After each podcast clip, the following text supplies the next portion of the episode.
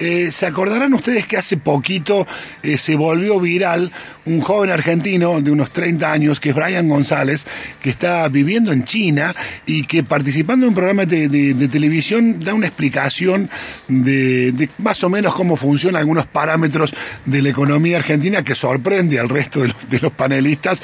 Eh, por ejemplo, por la alta inflación que tenemos los argentinos y que de alguna manera la tenemos eh, naturalizada, naturalizado. Y luego esa explicación se volvió viral en algunos eh, lugares, especialmente aquí en la, en la Argentina. Tenemos la posibilidad de charlar un ratito con Brian González, que está en China, está en Wuhan, ¿no es cierto? Brian, buen día para nosotros acá. ¿Cómo te va? Hola, muy buenos días. ¿Cómo están? Estoy en en la capital. Ah, bien, buenísimo. A ver, tiene un poquito de acopel el audio, vamos a tratar de, mejorar un, poco ahí. Bueno, contanos primero, eh, Brian, qué fue exactamente, para los que no lo saben, lo que vos explicaste de la economía argentina y cuál fue la reacción de, de, tus compañeros, de los panelistas que estaban ahí, de la gente que escuchaba eh, lo que vos estabas contando de cómo funciona la economía argentina en China. Bueno, básicamente fue en un programa del que yo participo hace seis años. Es un programa, es un talk show que se llama eh, Conversaciones Informales y mm, somos extranjeros y chinos, ¿no? Dentro del programa. Lo que básicamente estábamos hablando era lo que sucedió en el 2020, personalmente o en tu país. Y bueno, a mí se me ocurrió hablar del trending topic que había sido a nivel mundial y dentro de China también, de que Argentina fue el primer país que se fundió en pandemia. ¿A qué me refería con eso? A que en abril, mayo del año pasado, eh, Argentina no pagó su deuda soberana, ¿no? Entonces era, se fundió Argentina, el primer país que se fundió en pandemia. ¿Y eso en qué se traduce, no? En un montón de desequilibrios económicos, como por ejemplo que eh, hay mucha inflación, hay devaluación, y, por ejemplo, di los datos que el año pasado la moneda se devaluó un 40%, que la inflación es muy alta, entonces la gente no confía en la moneda, en el peso argentino. Y, por ejemplo, di una inflación acumulada de 10 años, del 2010 al 2020, del 1.756%. Entonces, imaginemos la cara del resto de mis compañeros cuando dije esos números, ¿no?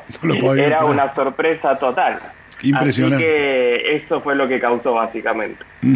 Eh, ¿Cómo es que llegaste a China, Brian? ¿Fuiste, ¿Fuiste a estudiar primero y te quedaste allá? Sí, sí, sí, exactamente. Vine a estudiar, llegué con una beca que me había ganado en Argentina por participar en un concurso. Llegué a los 18 años, en el 2009. Y bueno, eh, luego 12 años hice mi licenciatura en Filología China y también hice una maestría en Comercio Exterior. Ahí luego me quedé aquí trabajando. ¿Llegaste sabiendo chino o lo fuiste aprendiendo allá?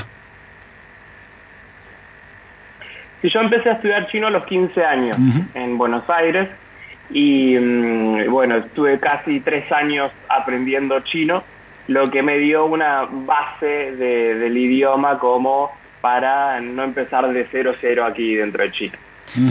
Brian, te hago una pregunta. ¿Vos tenés en tu familia eh, alguna herencia china o cómo fue que a un, chico de 15 años se le ocurre eh, estudiar chino, digamos? ¿Cómo, cómo, cómo, te, ¿Cómo se te ocurrió la idea o cómo empezó ese deseo tuyo? Para nada, para nada. Mi familia, de parte de mi papá, de, España, son de España, y de parte de mi mamá son de Paraguay, así que nada que ver con la comunidad china. Un día saliendo de la escuela, llamélo casualidad, destino, no, no sé, se me ocurrió eh, que quería estudiar chino, se lo comenté a mi mamá y dijo, bueno, ¿y ahora dónde vamos a estudiar chino, no? O sea, en, yo soy del conurbano bonaerense, es un pueblo, San Vicente, y entonces llamamos a la embajada y nos recomendaron un instituto para poder estudiar en Capital. Y bueno, y empezamos, así que ahí me gustó muchísimo desde un primer momento. A los cinco meses participé de este concurso que les digo y ahí me gané la beca para poder venir a China. Eh, ¿Cuál es la, mirada en general que tienen los chinos de Argentina? ¿Hay un conocimiento de este país? ¿Somos Messi, Maradona y no mucho más que eso? ¿Qué se sabe de Argentina? ¿Cómo nos ven? Exactamente, es eso. Somos Messi, Maradona y un par de cositas más. no hay no hay mucho conocimiento de lo que es eh, la Argentina. Quizás se sabe lo que es el tango en el, aspecto cultural, eh, más de lo que es el deporte como el fútbol, un poco el básquet también se, se reconoce. Pero, por ejemplo, los productos como por ejemplo la carne no se conoce tanto, aunque sí exportamos mucha carne a China. Lo que se conoce más son los langostinos argentinos, por ejemplo, sí es como una marca ya puesta en el mercado, pero no se conoce mucho de, lo, de, nuestra cultura o de nuestro país. Eh, eh, tuviste la oportunidad de entrevistarlo a Messi y hacerle también la, la, traducción. Imagino que sos ya en China una persona muy popular, ¿no? Digo, porque entrevistarlo a Messi y traducirlo para todos los chinos. ¿Cuántos habitantes hay hoy en China? Eh, son más de 1.400 millones de habitantes en Chile. Impresionante, ¿no? Sí, sí, sí. Y bueno, sí tuve la suerte de, poder traducir, entrevistar a Messi en su momento cuando vino para la promoción de, la marca de ropa tan conocida, de su gama de, productos. Y sí, la verdad que fue un honor poder hacerlo. También a mí lo que me sucedió ese año, que vino el presidente Macri en aquel entonces, de poder conducir dos eventos en los que estaba él, eventos de, inversiones, de, negocios. Anteriormente, cuando era el ministro de Vido, todavía en aquel entonces, que vino a China, también hice de intérprete, así que he pasado por un poco de todo. Bien. ¿Hay una, una suerte de comunidad de argentinos en China o son muy pocos? Somos muy pocos. Antes eh, de la pandemia sí éramos más. Ahora prácticamente en Beijing eh, tengo me queda una amiga sola argentina, eh, más la gente de la embajada, creo que no conozco más.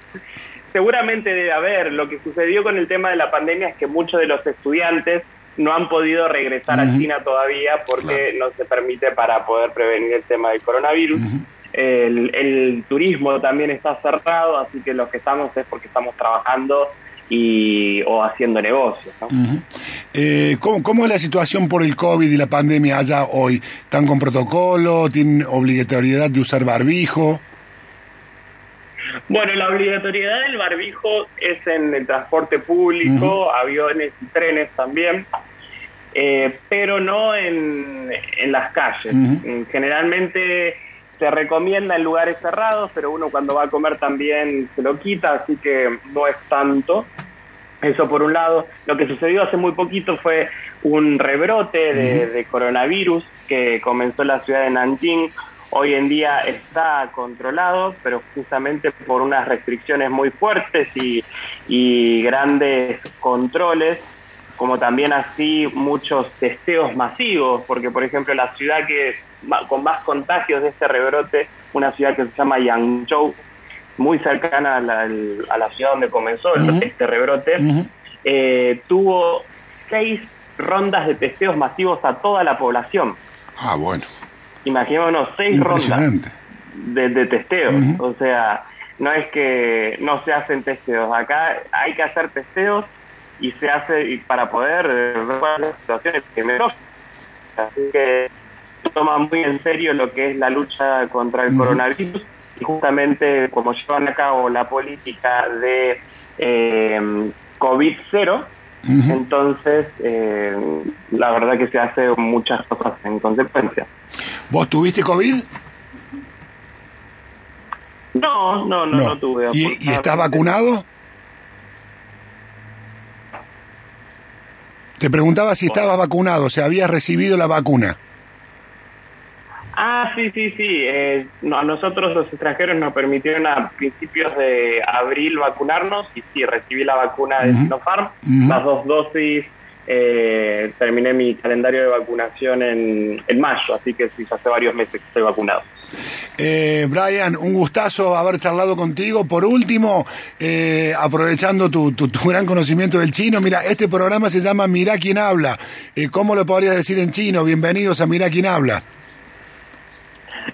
bueno, Juan Show, eh, no, a ver, sería como esto es radio, no es televisión. Juan